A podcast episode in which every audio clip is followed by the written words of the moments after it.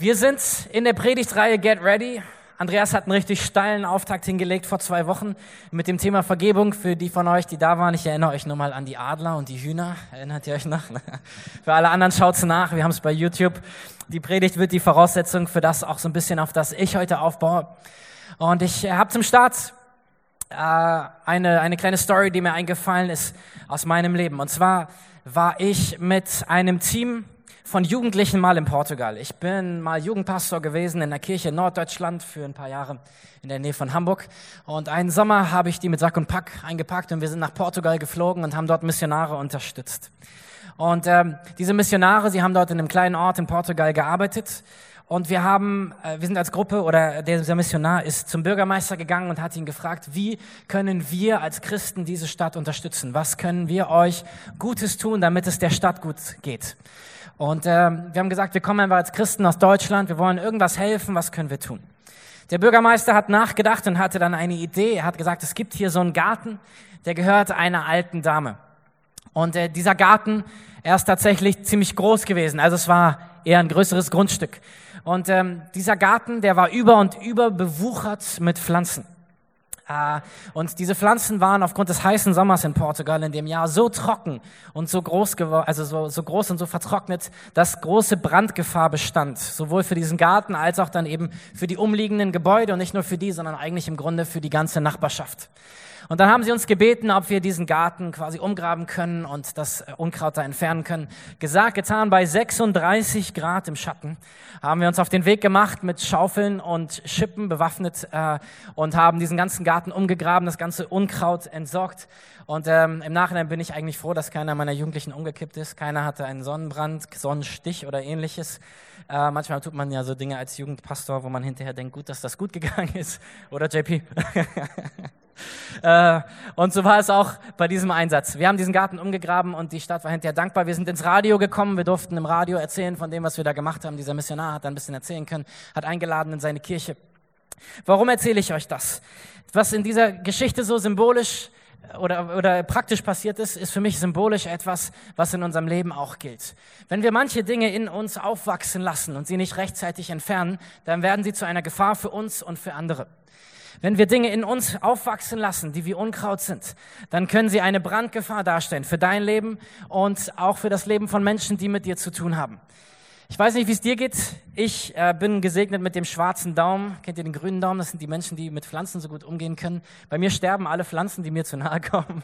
Äh, entweder weil ich sie zu viel gieße oder weil ich sie zu wenig gieße oder weil sie zu wenig Licht bekommen.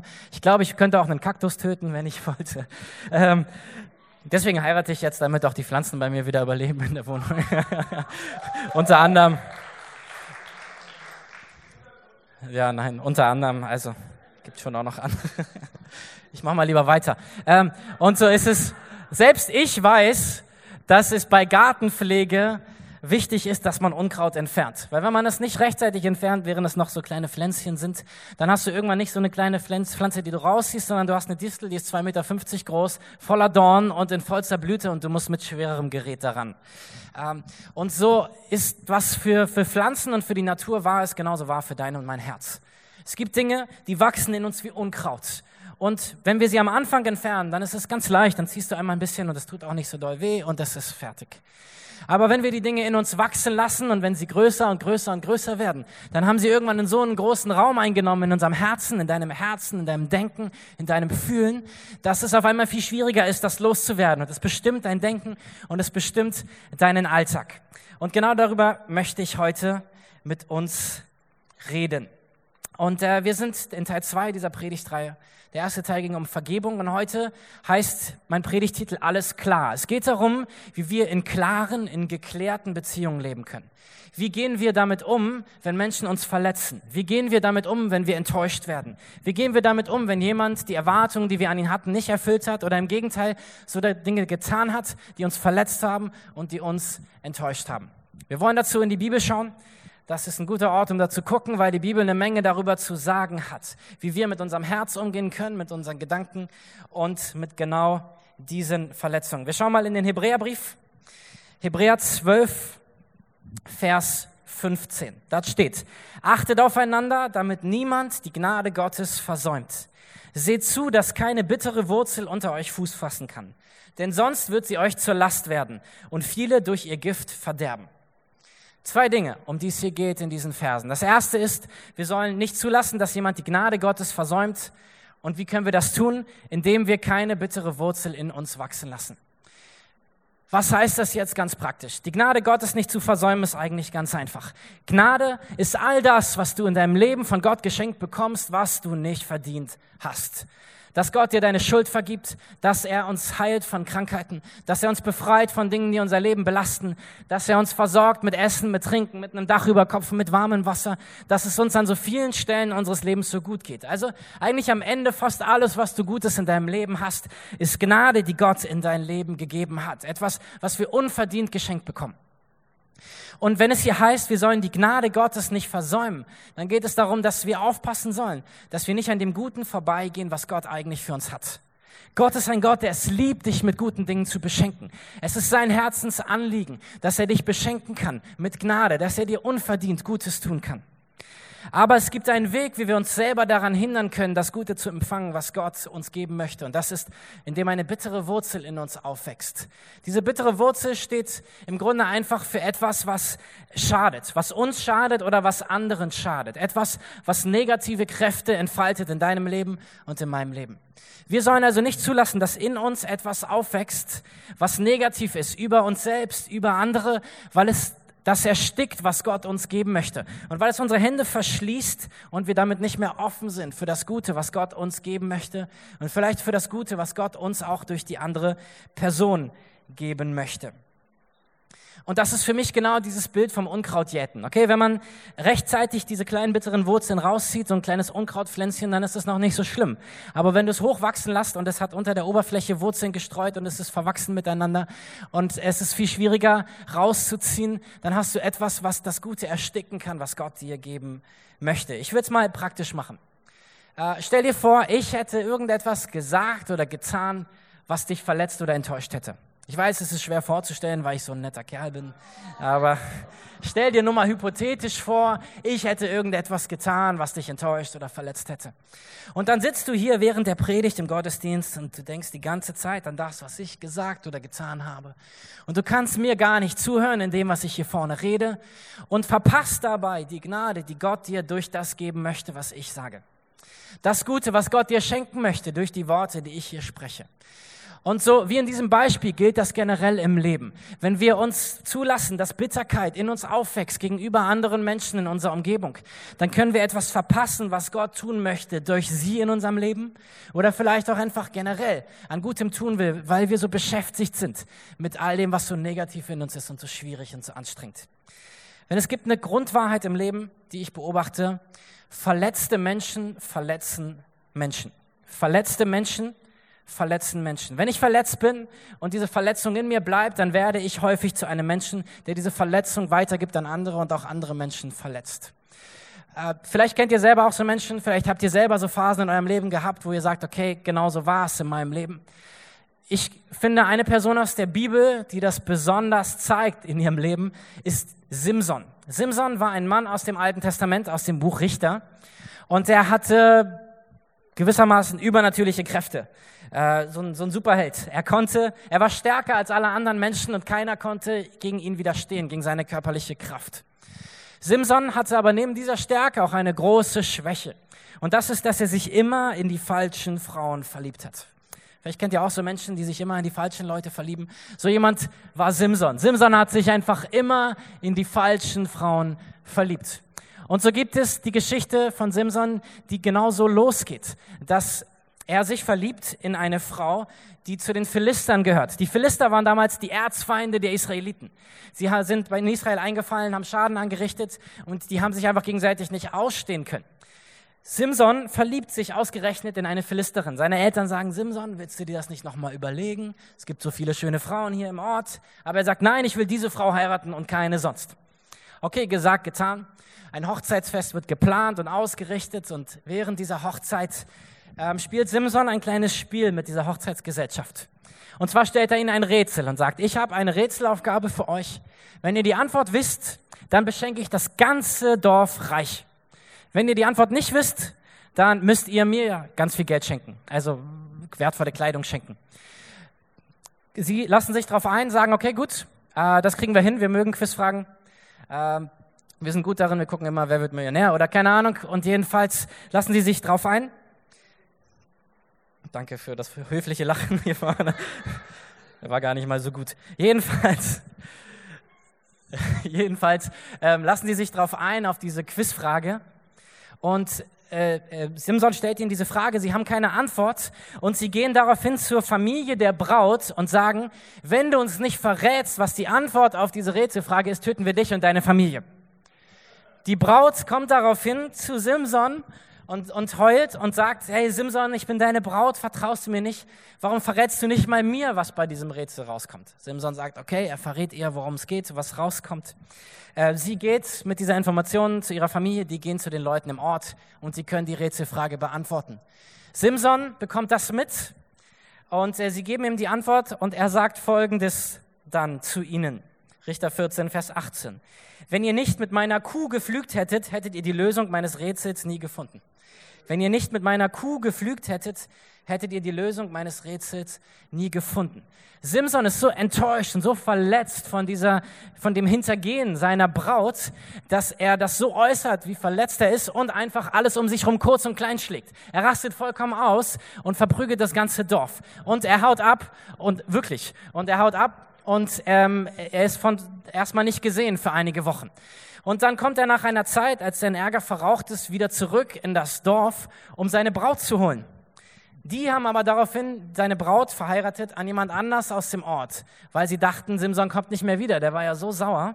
Als er das hört, ist er wieder so sauer, dass er, so sagt die Bibel, Füchse fängt, ihre Schwänze zusammenbindet, eine Fackel da in die Mitte bindet, die brennt und das in die Getreideernte schickt und alles verbrennt.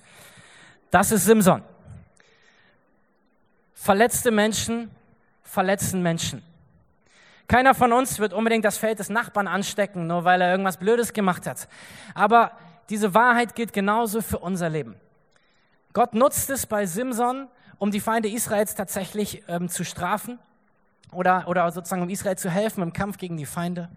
Aber in unserem Leben ist es eine Wahrheit, die genauso wahr ist, wenn wir verletzt sind und wenn wir zulassen, dass das in uns aufwächst, dann werden wir zu Menschen, die um uns herum Verletzung stiften können, die etwas in Brand setzen im Leben von anderen auf negative Art und Weise. Die Bibel fordert uns auf, die bitteren Wurzeln, die in uns sind, rauszureißen. Nicht zuzulassen, dass sie in uns groß werden. Nicht zuzulassen, dass die Dinge, wo Menschen dich enttäuscht haben, wo Menschen dich verletzen, dass sie Raum in deinem Leben bekommen dürfen. Dass sie bestimmen dürfen, was du denkst und fühlst. Und um das zu tun, gehören für mich zwei Schritte dazu. Der erste ist Vergebung. Das ist das, worüber Andreas gepredigt hat. Ich kann nicht meine Hände aufmachen, um Neues zu empfangen, wenn ich noch festhalte, was jemand getan oder gesagt oder gemacht hat gegen mich. Wenn ich vergebe, dann öffne ich meine Hände, dann lasse ich los und lasse die Dinge bewusst los in Gottes Hand und sage, okay Gott, ich vergebe dieser Person und ich öffne meine Hände, um von Gott Neues empfangen zu können. Und der zweite Schritt ist der Schritt, um den es mir heute geht. Nachdem ich vergeben habe, ist es wichtig, dass wir Beziehungen klären. Dass wir aktiv dafür sorgen, dass Beziehungen, in denen wir leben, geklärt sind. Vielleicht kennst du selber aus deinem Leben so Beziehungen oder vielleicht aus deiner Großfamilie, aus deinem Arbeitskreis, dass es so Beziehungen gibt, wo die ganze Zeit etwas unter der Oberfläche kocht. Vielleicht ist der Einzige, der es nicht weiß, dein Chef oder der Onkel, um den es geht, oder das Kind äh, aus deiner Familie oder wer auch immer. Und so sind es Konflikte, die unausgesprochen stehen. Und was sie tun, ist, sie binden Energie, sie binden die ganze Kraft, die ähm, wir eigentlich investieren könnten, um eine Beziehung auf eine schöne Ebene zu heben, einfach nur, damit ein Konflikt nicht explodiert. Und so sagt die Bibel uns, wir sollen aktiv in Versöhnung gehen, weil die Energie, die wir in Beziehungen investieren können, können wir dafür nutzen, dass Beziehungen schön sind, dass sie Spaß machen und dass sie das Potenzial haben, unser Leben und das Leben von anderen Menschen zu bereichern. Und so wollen wir mal schauen. Vier Schritte habe ich für euch heute. Vier Schritte, wie du in deinem Leben mit Enttäuschung und Verletzungen umgehen kannst. Bevor wir diese vier Schritte kommen, möchte ich dir noch zwei Dinge sagen, warum ich glaube, dass du in deinem Leben immer wieder enttäuscht werden wirst. Ich verspreche dir, dass es immer wieder vorkommen wird, dass Menschen dich enttäuschen und verletzen, dass Menschen Dinge sagen oder tun, die dir, die dich einfach treffen, die, die etwas in dir verletzen, sage ich mal so. Das erste ist, du und ich, wir sind verschieden. Und wir sind beide nicht perfekt. Und je unterschiedlicher wir sind, umso größer ist das Potenzial, dass wir uns missverstehen, dass ich etwas sage, was ich gar nicht so meine, wie du es verstehst, oder dass du etwas sagst, was du gar nicht so meinst, wie es bei mir ankommt. So kann es sein, dass deine Herkunftsfamilie, dein Job, dein kultureller Background etwas in dir auslösen, bei etwas, was ich tue oder nicht tue, was dich verletzt, ohne dass ich es eigentlich weiß oder wollte. Oder dass Dinge, die, die in meinem Leben geprägt worden sind, ähm, aus meiner Kindheit, aus meiner Vergangenheit, aus mir einen Menschen gemacht haben, der manchmal vielleicht plump und unsensibel ist, ohne es zu merken und andere verletzt.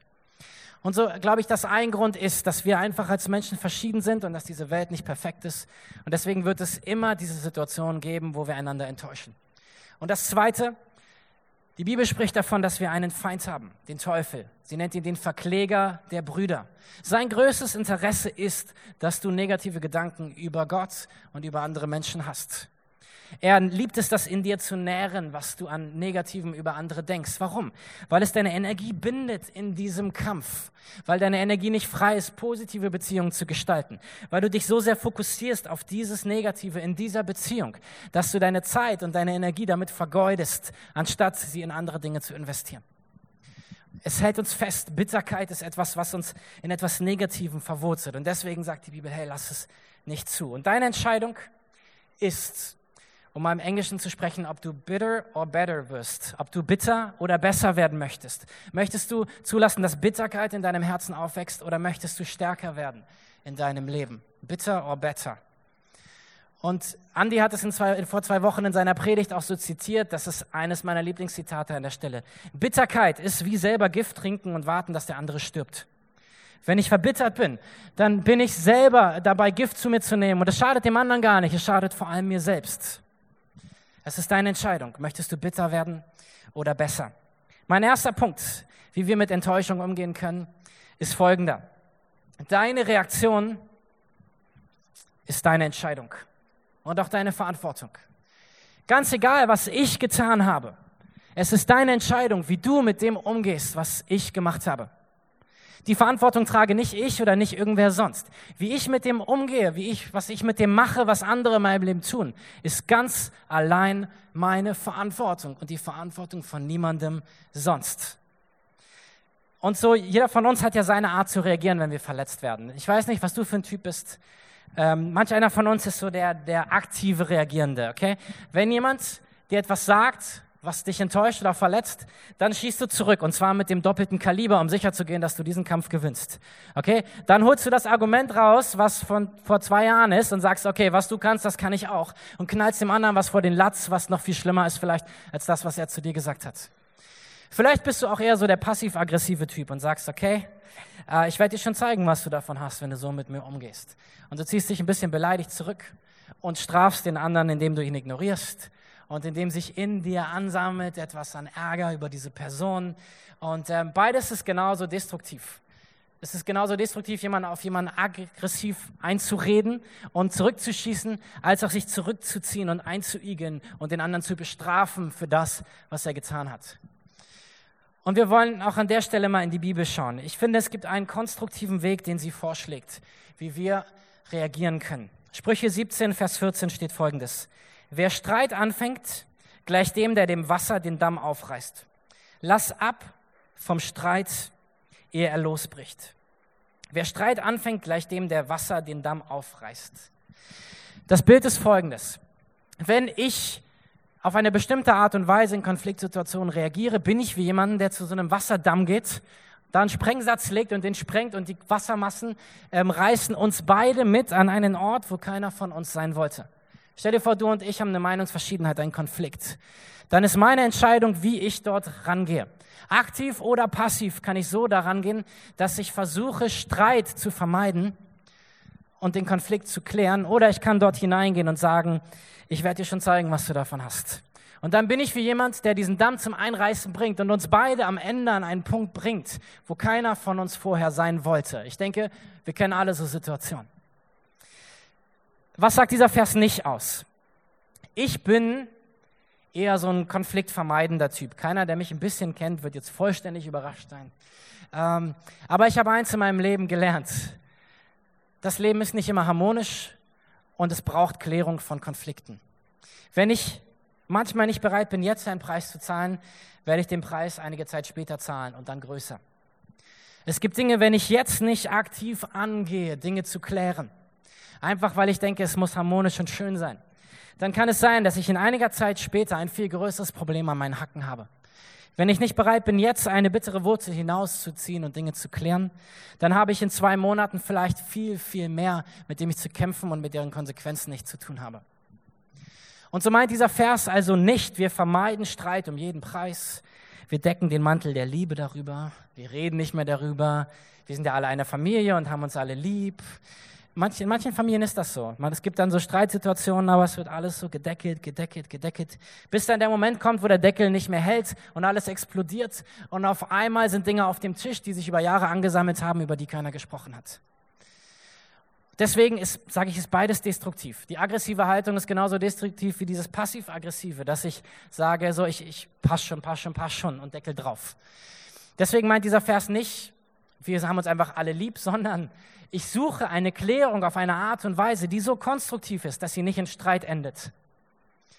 Und was für eine Haltung ist das? Und das ist mein zweiter Punkt. Es ist eine Haltung, die Klärung sucht zur richtigen Zeit und auf die richtige Art und Weise. Was ist die richtige Zeit? Die richtige Zeit, würde ich sagen, ist nicht immer sofort, aber zeitnah. Wenn du in der Lage bist, eine Sache sofort zu klären mit der richtigen Haltung, dann sage ich, hey super, räumst direkt aus dem Weg, dann habt ihr es beide weg.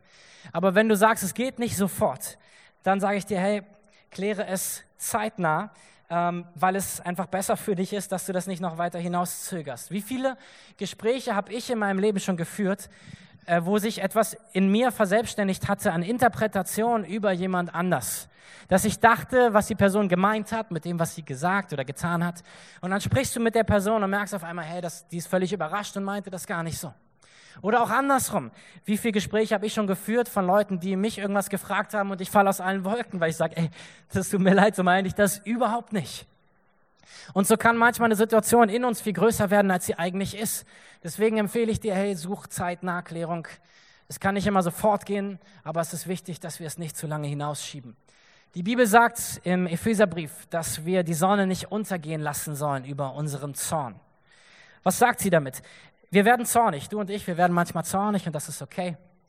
Aber wir sollen nicht zulassen, dass der Zorn in uns uns zu lange bestimmt. Wir sollen nicht zulassen, dass die Sonne untergeht über unserem Zorn. Also nicht noch mit in die Nacht hineinnehmen, in den nächsten Tag, in die nächsten Wochen. Man muss nicht sofort, wenn man verärgert ist, Dinge klären, aber Zeit nah. Zur richtigen Haltung möchte ich euch ein paar Verse noch vorlesen. Philippa 2, 5 bis 8.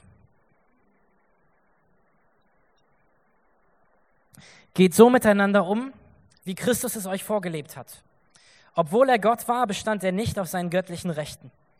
Er verzichtete auf alles, er nahm die niedrige Stellung eines Dieners an und wurde als Mensch geboren und als solcher erkannt. Er erniedrigte sich selbst und war gehorsam bis zum Tod, indem er wie ein Verbrecher am Kreuz starb. Geht so miteinander um, wie Christus es euch vorgelebt hat. Das ist die Haltung, um die es geht.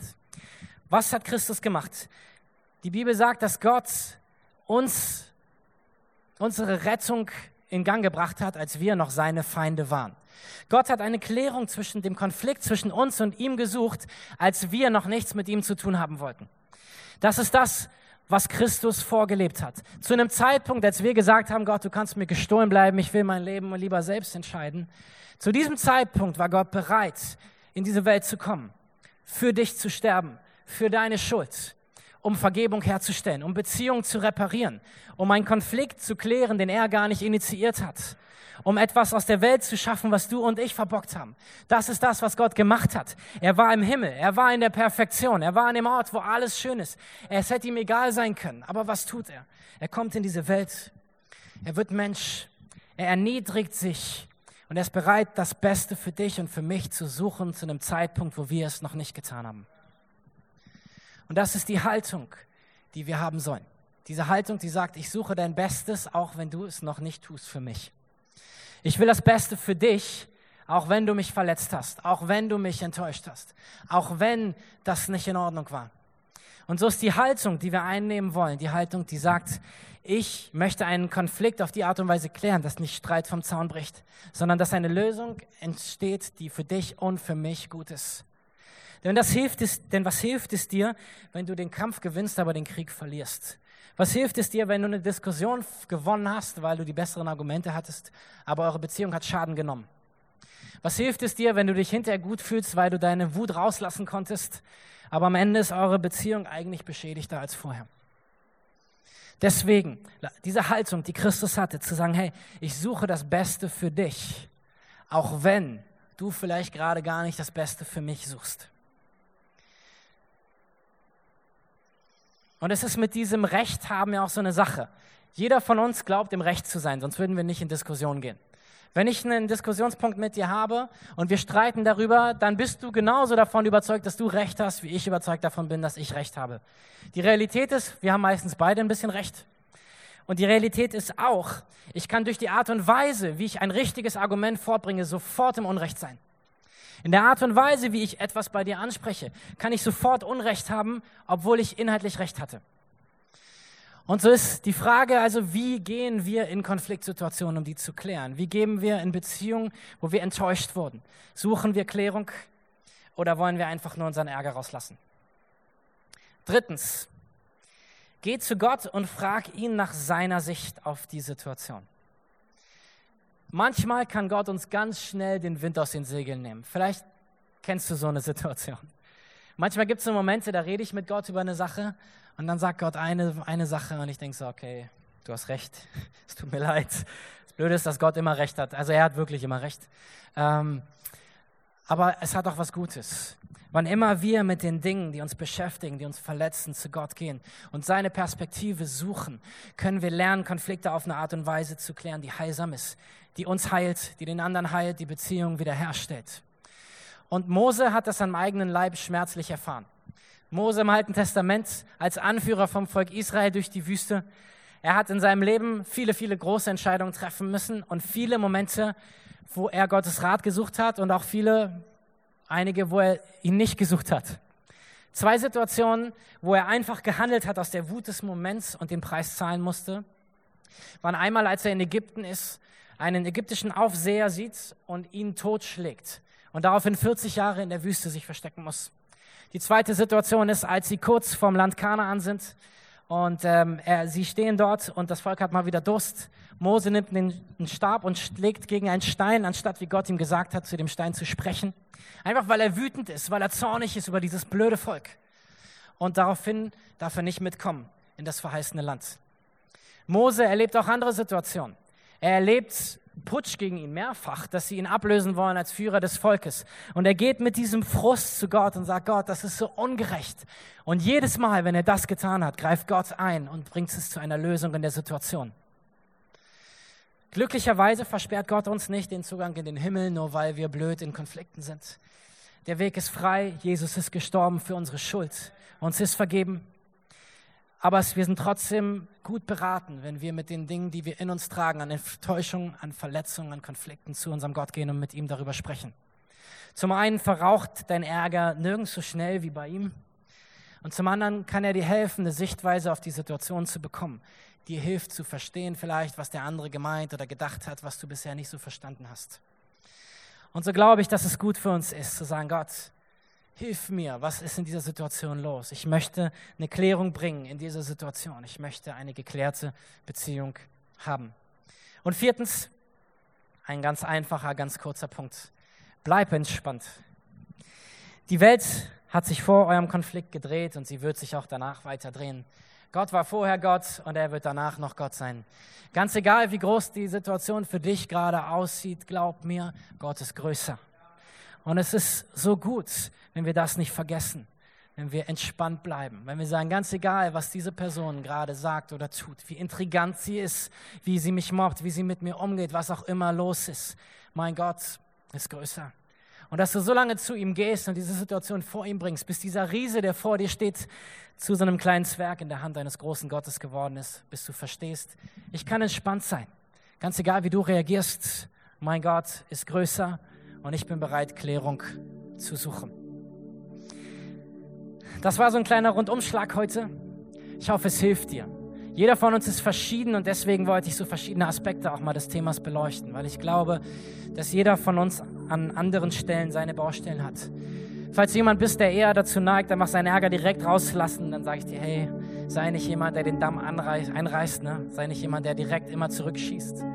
Wenn du jemand bist, der eher beleidigt ist und sich zurückzieht und den anderen straft mit Zurückhaltung oder vielleicht einfach aus Angst vor Konflikt nicht sagt, dann sage ich dir, hey, es ist an der Zeit, mutig zu sein. Es ist an der Zeit, mutig in deinen Beziehungen zu leben und geklärte Beziehungen zu leben.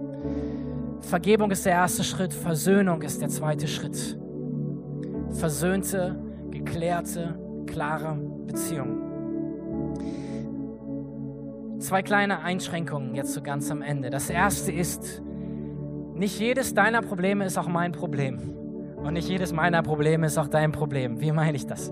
Wenn ich jetzt zu Linus hintergehe und sage, ey Linus, es tut mir leid, aber jedes Mal, wenn ich dich sehe, dann, ich kann deine Stimme einfach nicht leiden.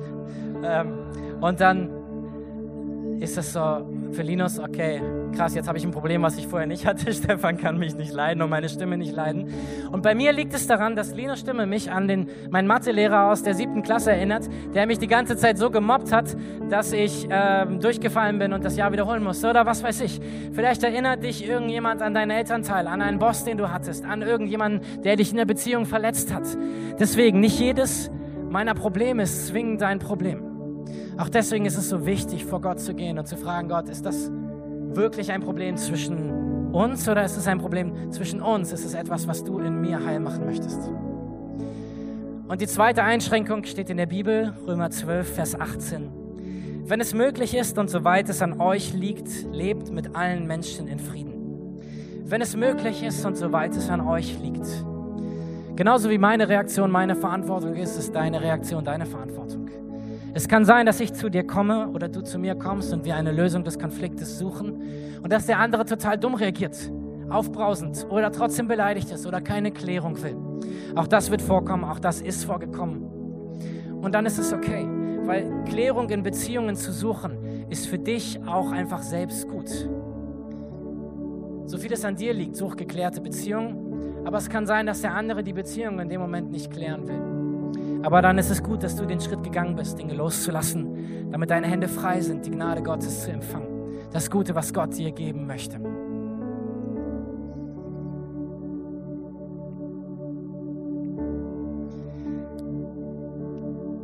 Lass uns doch ein Ort sein, wo wir das leben miteinander. Lass uns als Move Church eine Kirche sein, wo wir klare, geklärte Beziehungen leben. Hey, wie viel Energie verschwenden wir manchmal auf diese negativen Gedanken, Gefühle, auf das, was zwischen uns steht? Wie viel Energie würde es freisetzen, wie viel Kraft und wie viel Freude auch in deinem Leben würde es freisetzen, wenn du das loslässt, was diese Person in deinem Leben getan hat. Wenn du Klärung suchst und wenn du bereit bist für Versöhnung, da wo du es bisher nicht warst. Ich glaube, dass es zuallererst in dir etwas frei macht, etwas heim macht. Die Beziehung, die wir in unserem Leben als allererstes klären sollten, eigentlich ist die Beziehung zu unserem Vater im Himmel. Jeder von uns hat Dinge getan, die Gott verletzen. Das sind Dinge, die gegen das sind, was er möchte für unser Leben. Jeder von uns hat andere verletzt, hat gelogen, hat andere Dinge getan. Ey, ich sagte, ich habe so oft in meinem Leben Dinge getan, die Gott, glaube ich, anders hätte haben wollen für mich und für andere Menschen, die mit mir zu tun haben. Aber ich habe sie dennoch getan. Und all das bringt genauso wie in jede menschliche Beziehung ähm, Verletzungen vorkommen, so bringt das auch Distanz in die Beziehung zwischen Gott und uns. Wenn wir Dinge tun, die ihn verletzen, dann bringt es diese Distanz, weil er ein heiliger, ein perfekter Gott ist. Vor ihm kann niemand bestehen, der nicht auch dieselbe Perfektion hat, die er hat. Keiner, der nicht auch das Leben so lebt, wie er das möchte. Und da das keiner von uns kann, hat Gott das gemacht, wovon die Bibel gesprochen hat, in dem, was ich euch vorhin aus dem Philipperbrief vorgelesen habe. Gott ist selber Mensch geworden. Er hat ein perfektes Leben gelebt und er ist gestorben für dich und für mich. Er ist gestorben, damit der Preis für deine und meine Fehler bezahlt ist. Und weißt du, was Gott macht? Weißt du, was er macht? Er nimmt das, was du getan hast, und er wirft es ins Meer, sagt die Bibel, so weit weg, dass er sich nie mehr daran erinnert. Und selbst wenn du dich nochmal an Dinge erinnerst, die du in deinem Leben getan hast und zu Gott kommst und sagst, Gott, das tut mir leid, dann sagt er, hä, was? Ich weiß gar nicht, wovon du redest. Weil er vergessen hat, weil er bezahlt hat. Und das beste Bild an der Stelle für mich ist das Bild von einem Richter und seinem Sohn das ich mal gelesen oder gehört habe. Es ist wie ein Richter, der seinen eigenen Sohn auf der Anklagebank sitzen hat, weil er wiederholt geklaut hat. Und dieser Richter als Richter, er muss ihn verurteilen. Er kann nicht einfach sagen, du bist mein Sohn, schwamm drüber, passt schon. Sondern er muss seinen Sohn verurteilen, weil er gegen das Recht verstoßen hat. Aber was er dann tut, ist, wenn er vom Richterstuhl geht, er legt seine Richterrobe ab, er geht mit seinem Sohn zur Amtskasse oder wohin man auch immer muss und bezahlt die Strafe, die auf seinem Sohn gelegen hat weil es sein Sohn ist. Und das ist das, was Gott getan hat. Auf dem Leben von dir und mir, von jedem von uns steht dieses Urteil, hey, wir haben den Tod verdient, weil wir auf eine Art und Weise leben, die Gott einfach nicht ehrt, die nicht richtig ist. Aber Gott sagt, ich bin bereit, selbst, oder ich war bereit, selbst diesen Preis zu zahlen. Ich bin bereit, nicht nur Richter zu sein, sondern Vater. Ich bin bereit, meine Liebe zu zeigen, zu beweisen, indem ich dir Vergebung schenke. Ich beschenke dich mit so viel Gutem in deinem Leben. Alles, was du machen musst, ist zu sagen, ich will es haben. Danke. Und so hat Gott den Weg freigemacht für eine geklärte Beziehung zwischen dir und ihm. Und er lädt dich heute ein. Wenn du sagst, ich bin noch nicht in dieser Verbindung mit Gott. Ich habe noch nicht diese geklärte Beziehung. Ich habe in meinem Leben äh, bin ich bis jetzt noch nicht mit Gott überhaupt unterwegs gewesen oder du sagst, ich war mit Gott unterwegs, aber das ist schon jetzt eine Zeit her, ich war jetzt lange Zeit ohne Gott unterwegs, dann möchte ich die Einladung an dich aussprechen von Gott, dass er sagt, hey, komm heute zurück nach Hause zu mir. Die Beziehung ist von meiner Seite aus geklärt. Ich würde uns bitten, dass wir alle mal die Augen schließen, da wo wir sitzen. Und ich möchte jetzt für dich beten, wenn du sagst, ja, ich, das betrifft mich, ich möchte heute diese Entscheidung treffen. Ich möchte diese Vergebung von Gott haben. Und damit ich weiß, wer hier ist und für wen ich beten kann, würde ich einfach gerade mal diese Frage stellen, während alle die Augen geschlossen haben für die Privatsphäre. Wer ist hier, der das heute möchte? Dann heb gerade mal die Hand hoch, einfach da, wo du sitzt, damit ich dich sehen kann. Einfach so hoch, dass ich dich sehen kann. Ist jemand hier? Dankeschön. Okay, ihr könnt die Hände wieder runternehmen. Danke. Und ich werde ein Gebet von hier vorne vorsprechen. Und wir können das alle zusammen nachsprechen. Wir werden als ganze Church das mit dir beten, einfach so, um dich zu unterstützen in dieser Entscheidung. Herr Jesus, danke, dass du mich liebst. Danke, dass du bereit warst, für mich in diese Welt zu kommen. Danke, dass du für mich am Kreuz gestorben bist. Bitte vergib mir meine Schuld. Es tut mir leid, dass ich bis jetzt ohne dich gelebt habe. Und ich will heute zurückkommen zu dir. Und ich bitte dich, dass du ab heute in mein Leben kommst, dass du mein Gott bist und mein Vater. Ich will mit dir leben. Danke für dieses neue Leben, was du schenkst. Danke für deine Liebe. Amen. Amen, Amen. Hey, gib dir nochmal einen Applaus. Sehr, sehr, sehr gute Entscheidung.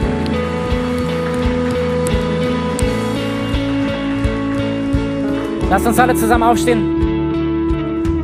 Und ich möchte dir jetzt noch einen Moment geben, einfach eine halbe Minute vor Gott, dass du mal darüber nachdenken kannst und sagen kannst, hey, was ist für eine Beziehung, wo ich in dieser Woche in Klärung gehen kann und sollte. Dass du Gott einfach mal fragst und sagst, hey, welche Situation gibt es, die ich ansprechen sollte? Gott, was möchtest du in dieser Woche mit mir klären?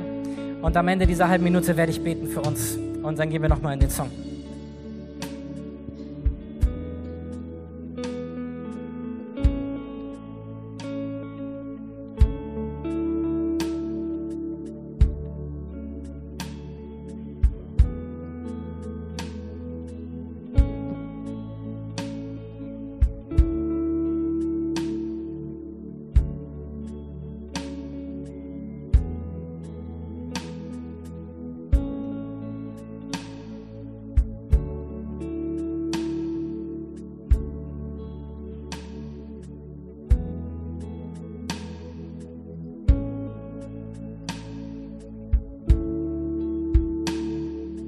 Jesus, danke für die Vergebung, die wir bekommen haben von dir, Herr. Wir haben es nicht verdient. Und trotzdem hast du uns zuerst geliebt, du hast uns zuerst vergeben. Und ich bete für jede Situation, in die wir in dieser Woche gehen, Herr, wo wir Klärung hineinbringen wollen. Da bitten wir um, um deine Weisheit, Herr, um deine Liebe, dass auch wir zuerst lieben können, Herr. Dass wir das Beste für den anderen suchen können. Und Gott, ich bete dich um eine gute Klärung in Situationen, Herr. Ich bitte dich um offene Herzen bei unseren Chefs, bei unseren Arbeitskollegen, bei unseren Partnern, bei unseren Kindern, bei unseren Nachbarn, Herr bei wem auch immer, mit dem wir sprechen wollen und müssen, Herr Jesus. Gott, wir beten, dass dort auf eine gute Art und Weise Klärung hineinkommen kann. Herr, wir glauben, dass du uns dabei helfen möchtest. Und so legen wir diese ganzen Situationen dir hin und wir beten um Geschichten der Wunder in dieser Woche, Herr, dass Beziehungen wiederhergestellt und geheilt werden, Herr, die lange Zeit zerstört waren und belastet waren von Bitterkeit, Herr Jesus. Wir beten, dass Wurzeln hinausgerissen werden von Bitterkeit, sodass Menschen ganz neu deine Gnade erleben. In deinem Namen, Jesus. Amen.